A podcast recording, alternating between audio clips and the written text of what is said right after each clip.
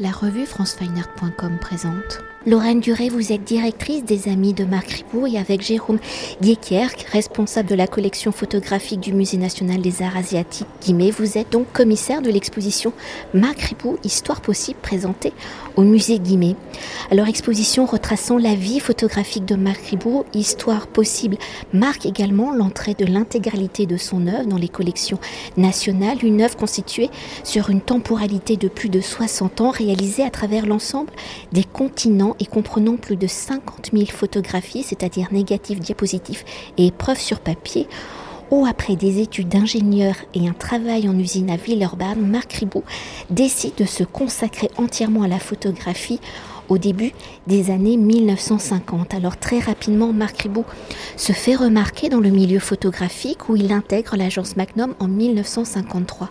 Une entrée qui se fait grâce à sa première photographie publiée dans Life où le peintre de la Tour Eiffel qu'il réalise la même année va devenir iconique. Alors en parcourant le monde, en se trouvant au cœur des changements et bouleversements sociétaux, il y a l'Asie, plus particulièrement la Chine, les États-Unis, le Vietnam, l'Afrique, l'Iran, par son regard à hauteur d'homme en observateur discret, Marc Ribot est l'auteur de nombreuses photographies dites cultes où l'on peut citer l'une des plus célèbres avec la jeune fille à la fleur de 1967. Mais avant d'évoquer le regard de Marc Ribot, peut-on s'attarder sur le choix du musée Guimet comme institution dépositaire de l'ensemble de son archive? Si Marc Ribot a fait de nombreux voyages et photographié l'Asie, le musée Guimet n'est pas connu, répertorié comme une institution dédiée à la photographie contemporaine. Alors quelle est l'histoire de cette donation? Comment le musée Guimet s'est-il engagé à faire vivre le regard de Marc Ribot le sujet du leg du fonds de Marc Ribou est un sujet qui a commencé il y a longtemps. Dès le début des années 2000, Marc Ribou savait qu'il souhaitait transmettre son fonds à l'État. Il voulait qu'une institution publique le reçoive. Euh, il a plusieurs enfants, il ne voulait pas que le fonds soit divisé d'une façon ou d'une autre. Et il avait créé dès 2002 l'association Les Amis de Marc Ribou, qui rassemble des membres de sa famille, des amis, éditeurs, photographes, galeristes, journalistes, voilà, une quinzaine de membres euh, initiaux, pour accompagner ce leg. Il s'est inspiré du fonctionnement de la donation L'Artigue, qui a été reçue par l'État et qui donnait une place à cette association. Il avait à cœur la conservation de son fonds, mais aussi la valorisation. Pour lui, c'était très important que les photographies ne dorment pas dans des tiroirs, mais vivent, soient montrées. De son vivant, c'est un photographe qui était très accessible. Voilà, son numéro était accessible dans les annuaires, on pouvait lui téléphoner, il recevait volontiers des, des jeunes photographes, des journalistes. Donc il souhaitait que son travail puisse continuer à être accessible. Le choix du musée Guimet a été fait après avoir envisagé d'autres institutions qui ne réunissaient pas forcément toutes ces conditions, c'est-à-dire de garder le fond dans son intégralité, de ne pas séparer les négatifs des tirages papier, par exemple, ce qui a pu être proposé, et de donner une place et un rôle à cette association. Sophie Macariou, quand elle est entrée en fonction au musée Guimet, a découvert l'importance et l'ampleur de la collection de photographies, qui est très riche et peut-être un peu méconnue encore, même si de grandes expositions ont eu lieu ces dernières années, notamment l'exposition Araki, qui était peut-être inattendue de la part du musée Guimet, mais une grande réussite. Et elle a aplani les difficultés, si on peut dire, c'est-à-dire qu'elle s'est montrée ouverte elle a été voilà, enthousiasmée par, euh, par cette idée, par ce mariage avec l'association et elle a, rendu, elle a réuni les conditions pour que le leg puisse se faire. Donc l'association dont je m'occupe a un petit bureau qui lui est prêté dans le musée, qui nous permet d'accueillir des chercheurs par exemple, euh, voilà, de, renseigner les personnes qui travaillent sur le fonds de Marc Ribou. Et l'association a accès aux fonds légués au musée notamment au tirage moderne d'expositions qu'elle peut continuer à faire circuler en France et à l'étranger. L'idée, c'est vraiment de travailler main dans la main avec le musée pour continuer à diffuser et à montrer le travail de Marc Ribou.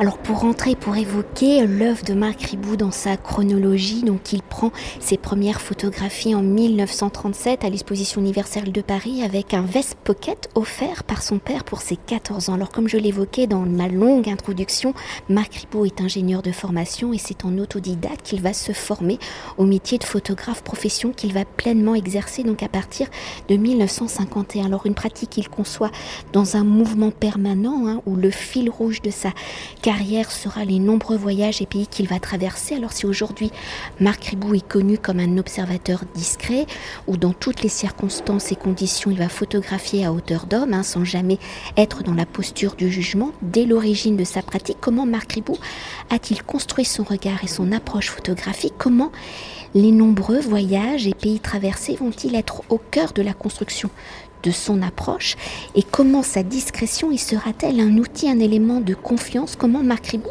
concevait-il le métier de photographe? Alors la première chose qu'on pourrait dire quand vous parlez de construction, c'est la composition. C'est-à-dire qu'avant même d'être photographe, et on le voit, la première photographie exposée, c'est une photographie qui date de 1942. Marc Ribou n'était pas encore photographe et il photographie depuis la fenêtre de l'appartement familial.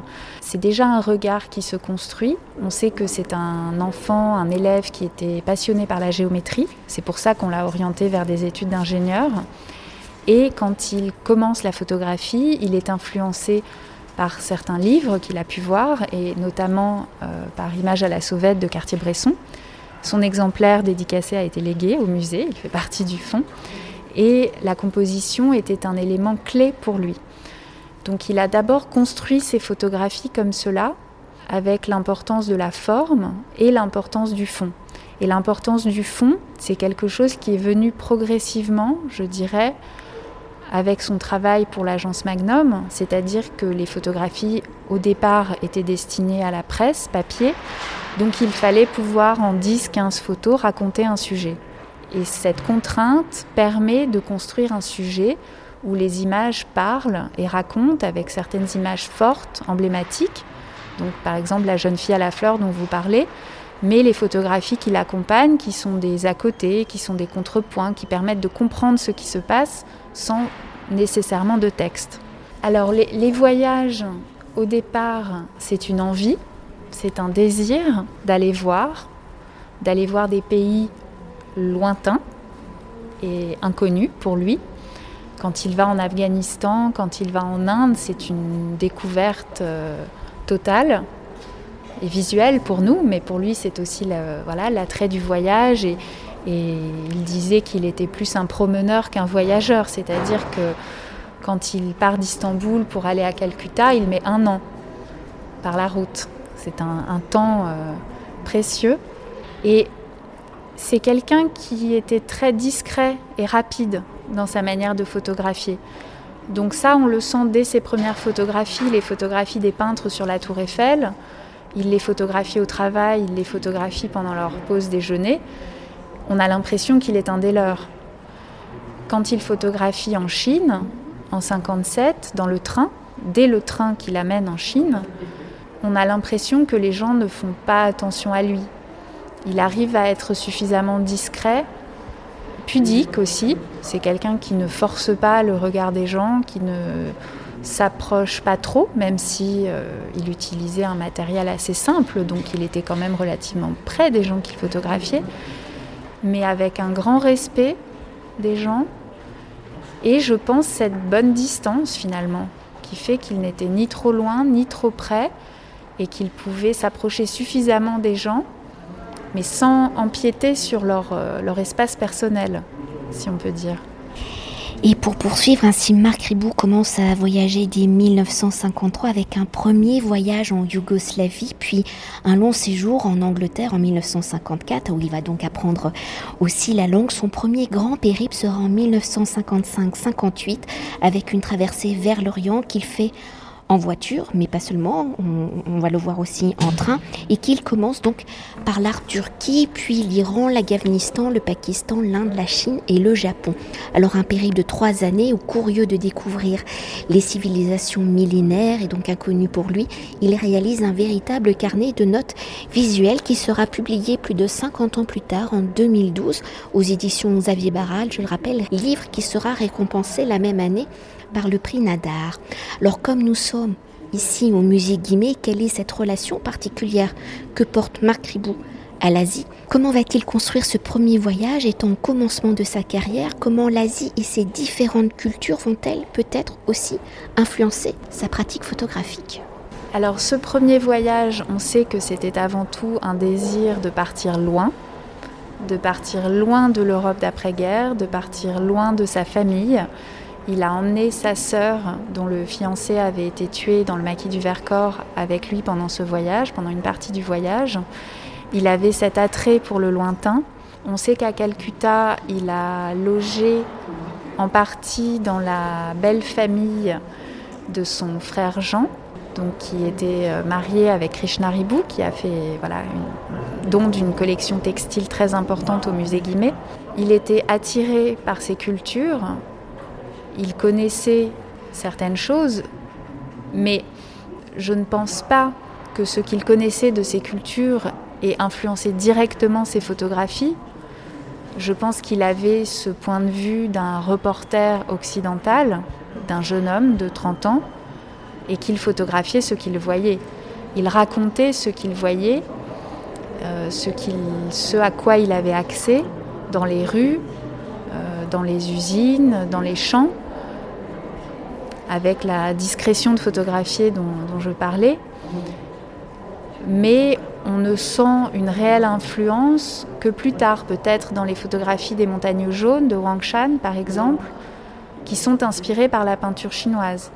Et là, on retrouve dans ces photographies les motifs de la peinture chinoise, la construction avec les plans, avec les brumes. Et c'est quelque chose qu'il recherche dans ces photographies. Mais les premières photographies des années 50-60, on est dans la lignée du photoreportage. Donc il décrit une société à un certain temps, dans un certain contexte, dans un certain lieu. Oui, d'ailleurs, ce qu'on peut préciser, c'est qu'à l'époque, donc il est tout jeune euh, photographe membre chez, chez. Et donc le fait peut-être de partir trois ans, techniquement, comment ça se passe?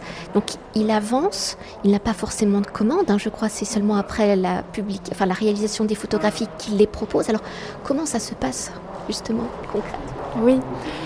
Alors il photographie et il renvoie les films soit par courrier, soit par des voyageurs qu'il rencontre qui ramène les films à Paris. Et c'est à Paris que les films sont développés, édités, contactés par l'agence Magnum, donc soit par des membres euh, photographes. Donc on sait que Henri Cartier-Bresson, qui était son mentor, qui avait une quinzaine d'années de plus que lui, regardait les films qui arrivaient quand il le pouvait et lui renvoyait des commentaires. On a des courriers écrits par Cartier-Bresson où il commente les photographies de Marc Ribou. On lui a dit voilà tel sujet, tu tournes un peu autour, on sent que tu n'as pas vraiment trouvé le, pivot dans ton reportage, il faudrait que tu continues. Donc c'est intéressant parce que finalement le photographe reçoit des commentaires a posteriori sans avoir vu lui-même les photos qu'il a prises. C'est un temps qu'on n'imaginerait évidemment pas aujourd'hui. Les photographies connaissent leur vie dans la presse, dans l'édition. Donc Marc Ribou voyage sur sa propre initiative, il choisit les endroits où il va, mais il a en tête son travail est diffusé par Magnum, qu'il a besoin de ses revenus de la presse pour continuer à être photographe, donc il choisit aussi des sujets qui peuvent intéresser les journaux.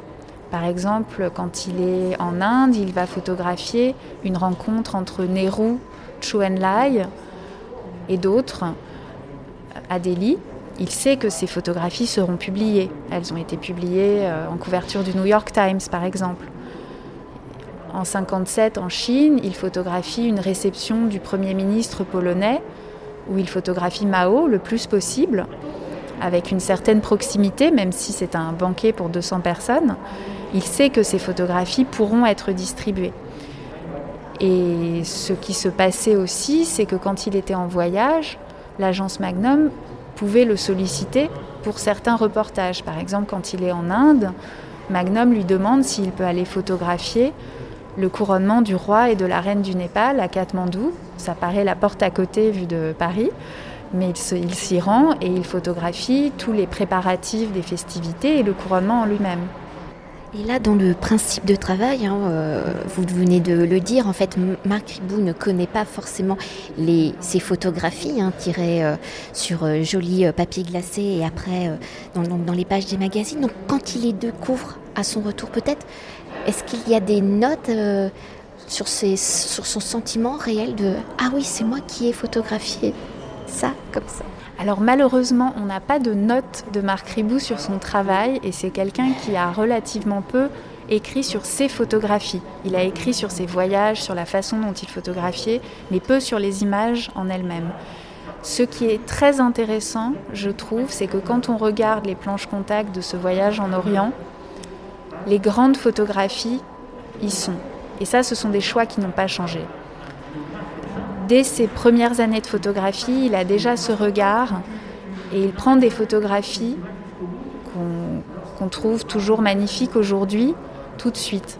Après, ce qui est intéressant pour un photographe qui a une carrière aussi longue, c'est de pouvoir revisiter les planches contact. Quand il est au début de sa carrière, les photographies sont destinées à la presse. Plus tard, elles vont être destinées à des expositions, à des éditions de livres, à des livres scolaires même.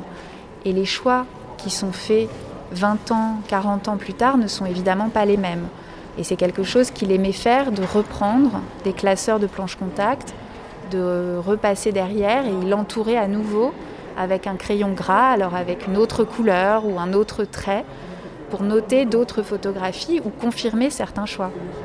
Et pour euh, poursuivre, si nous venons d'évoquer euh, précédemment l'Asie avec ce, ce, grand périple de 55-58, Marc Ribot, par les nombreux séjours qu'il fera hein, de 1957 à 2010, la Chine tient une place importante dans son œuvre où d'ailleurs l'exposition y consacre trois chapitre. Alors pendant ces plus de 50 ans d'observation de la Chine, comment Marc Ribot va-t-il photographier ce pays en mutation à travers son regard? Comment Marc Ribot perçoit-il l'évolution de ce pays? La Chine va-t-elle influencer? Toujours la même chose.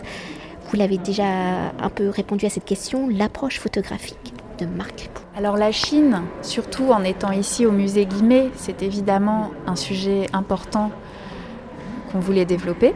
Donc à partir de son premier voyage en 57, le deuxième voyage en 65, ensuite en 71, et à partir de l'ouverture de la Chine, donc en 79, il y retourne à peu près tous les 2-3 ans, avec de nombreux et longs voyages dans les années 90.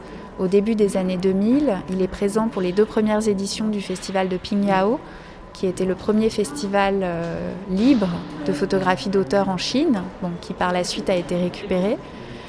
Donc c'est un, pays pour lequel il avait un attachement profond.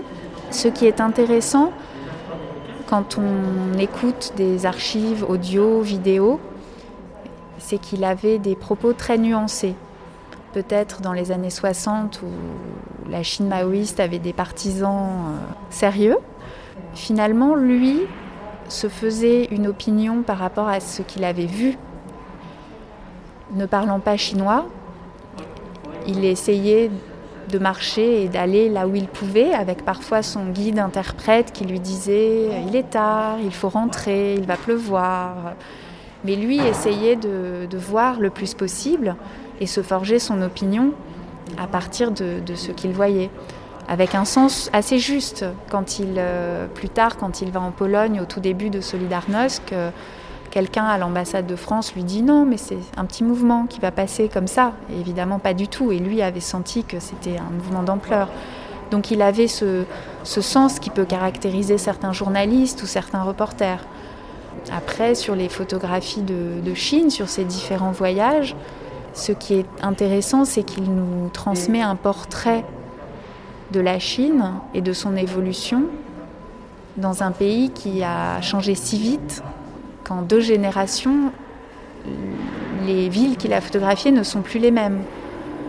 On a un témoignage historique qui est très précieux. Ces photographies des années 50-60 montrent un Pékin qui malheureusement a été complètement détruit.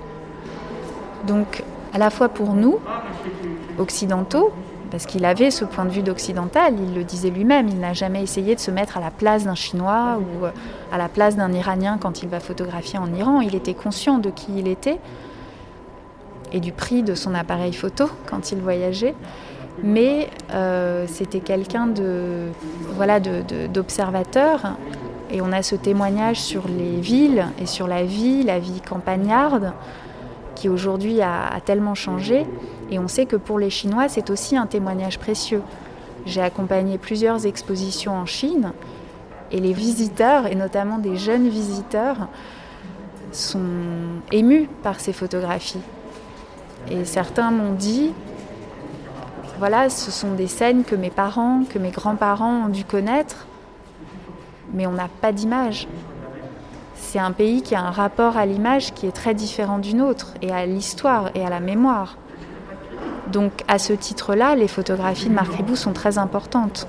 Et peut-être avant de, conclure notre entretien pour évoquer euh, cette observation hein, très précieuse de Marc Ribou, mais sur un autre pays euh, de l'Asie qui est le Japon, dans le parcours de l'exposition, la session consacrée donc au Japon, euh, euh, où il sera donc en 1958 quand il finit ce, grand périple de trois ans.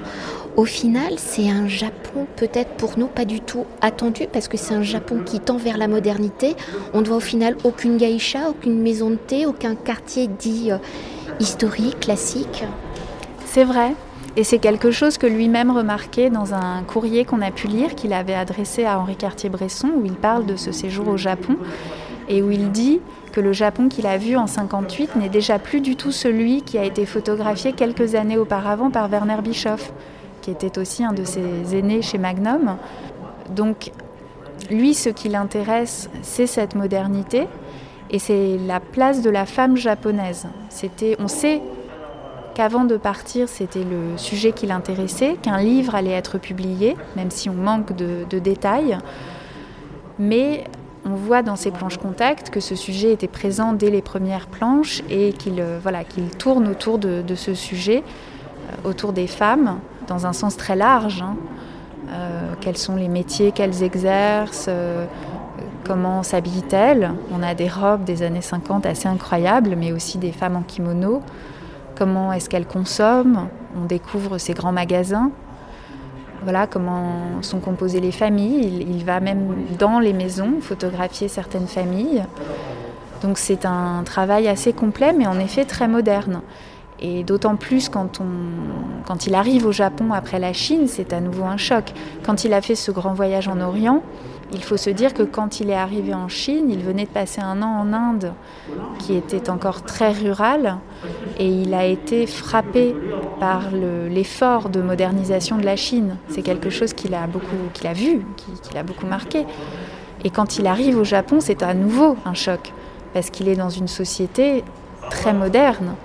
Euh, Tokyo est une ville euh, voilà, euh, frénétique, le, le, boom de l'Orient, il l'appelle dans des, voilà, des, des, sujets qui sont écrits à ce moment-là. Donc c'est à nouveau un choc pour lui. Et pour conclure hein, notre entretien, et pour évoquer l'exposition dans sa globalité, hein, comment l'avez-vous articulé Comment reprendrait les voyages, les moments clés, les photographies iconiques de Marc Ribot, mais aussi celles, évidemment, celles que l'on connaît moins. Cette exposition se veut une rétrospective, donc on a adopté un point de vue chronologique parce qu'on voit l'évolution du regard de Marc Ribou. Et l'intention était de montrer le leg fait au musée Guimet. Donc avec certains focus sur des pays asiatiques qui ont été importants pour Marc Ribou, et de choisir certains tirages qui font partie du leg, qui sont des pièces uniques, qui ont trouvé leur maison ici, par exemple dans les photographies d'Inde, un très grand vintage 40 par 50 cm d'une photographie d'un marché au chameau. C'est une pièce de musée, comme on dit, qui a trouvé sa place au musée. Ce sont des, des tirages très rares. Et avec ce fil chronologique, avec ces focus sur l'Asie, on voulait montrer et faire deviner la richesse du fond, en espérant que d'autres projets suivront. Euh, que des étudiants, que des chercheurs viendront fouiller dans ce fond par exemple sur les photographies du Vietnam qui n'ont pratiquement jamais été exposées. C'est quelque chose qu'on souhaitait, euh, qu'on souhaitait initier. Et si on retrouve dans cette rétrospective de près de 300 photographies les photographies incontournables, vous l'avez dit, le peintre de la Tour Eiffel, la jeune fille à la fleur, on voulait aussi ménager quelques surprises, soit avec des sujets qui ont été peu montrés, comme le Vietnam par exemple, soit avec des tirages qu'on a redécouverts en préparant le leg, en rangeant les boîtes de tirage, et qui n'ont pas été montrés. On a par exemple à l'entrée cette photographie d'une femme à Pigalle la nuit, qu'on trouve très jolie, avec une enseigne lumineuse. Derrière, on peut lire romance. C'est une photographie qu'on n'avait jamais vue et qu'on a découverte il y a quelques années. Donc on a voulu inclure ces, petites pépites pour les visiteurs qui connaîtraient déjà bien le travail de Marc Ribou. Et peut-être une dernière chose, on peut évoquer, il y a peut-être des pays où on ne savait pas du tout où Marc Ribou euh, était allé, mais au final il est allé partout parce qu'on va retrouver une petite section sur l'Alaska, mais aussi euh, sur l'Afrique avec euh, la Guinée, l'Algérie, enfin des choses qui nous paraissent peut-être beaucoup plus totalement inédite pour nous. Oui, alors parfois qui ont été publiés, mais inclus à d'autres sujets dans des albums. Donc ce sont des photographies qui ont pu être montrées de façon isolée, mais à la base ce sont des reportages importants qui ont occupé plusieurs années de sa vie et qu'on voulait évoquer également dans l'exposition, parce que ça correspond aussi pour lui à des années d'engagement quand il photographie en Algérie, même s'il adopte euh, ce point de vue de voilà, de photographier de part et d'autre, des deux côtés, on sent où est son cœur et où est sa pensée. Et ce sont des, des sujets qui l'ont habité profondément. Merci beaucoup. Je vous en prie. Cet entretien a été réalisé par franceweiner.com.